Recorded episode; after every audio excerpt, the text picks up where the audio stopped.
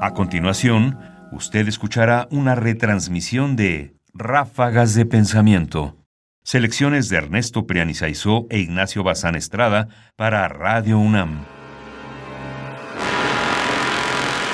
Ráfagas apocalípticas.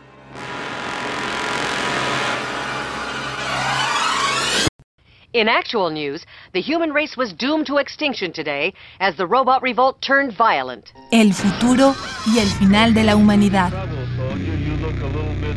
Pero ¿por qué los hombres esperan en general un fin del mundo? Y si es que éste se les concede, ¿por qué ha de ser precisamente un fin con horrores para la mayor parte del género humano? El motivo de lo primero parece residir en que la razón les dice que la duración del mundo tiene un valor. Mientras tanto, los seres racionales se conforman al fin último de su existencia, pero que si éste no se habría de alcanzar, la creación les aparece como sin finalidad, como una farsa sin desenlace y sin intención alguna.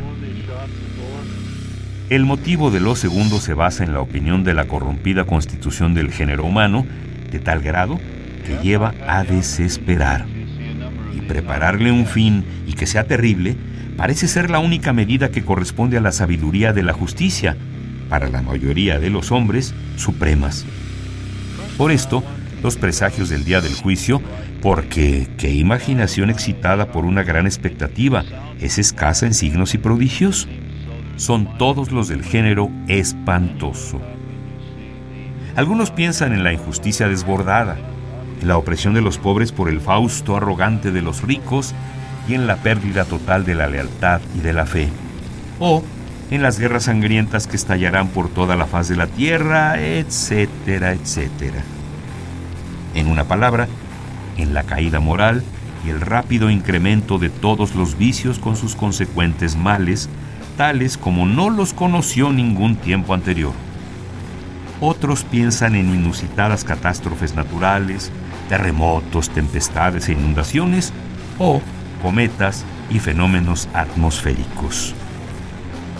Immanuel Kant, El fin de todas las cosas. First of all, one sees a very, very bright light, followed by a sharp wave, and then you hear the sound of the blast, and then it seems as though there is a minor earthquake.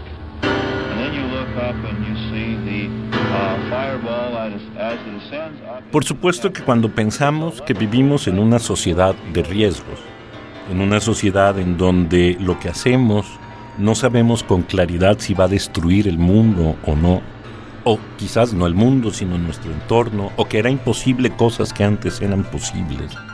Es interesante volver a leer este fragmento de Kant en el fin de todas las cosas porque curiosamente apunta hacia algo que sigue estando presente en nuestra reflexión acerca del futuro y del fin.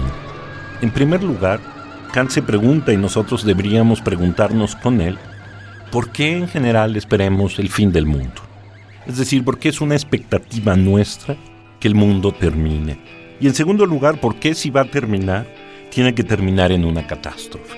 Porque no podemos pensar en realidad que el mundo puede terminar en lo contrario, en una especie de momento de sublimación hacia una nueva esfera de la realidad distinta a la que conocemos ahora. Es decir, ¿por qué nuestro pensamiento tiene este dispositivo en particular para pensar que siempre la humanidad está destinada a conducirse hacia el fin del mundo, por un lado, y que ese fin necesariamente tiene que ser una catástrofe? No hay una respuesta. Kant nos da una pista de cuáles pueden ser los elementos del razonamiento que nos permiten llegar siempre a esa conclusión. Pero lo importante aquí en todo caso es por supuesto detenernos nosotros a valorar si no existe otra posibilidad de pensar distinta, que no sea necesariamente la de los hombres llenos de vicios que van a conducir a un mundo hacia su perdición. Es decir, que quizás en esta idea de un mundo de riesgo está basada al final en las mismas ideas que Kant aquí pone en cuestión.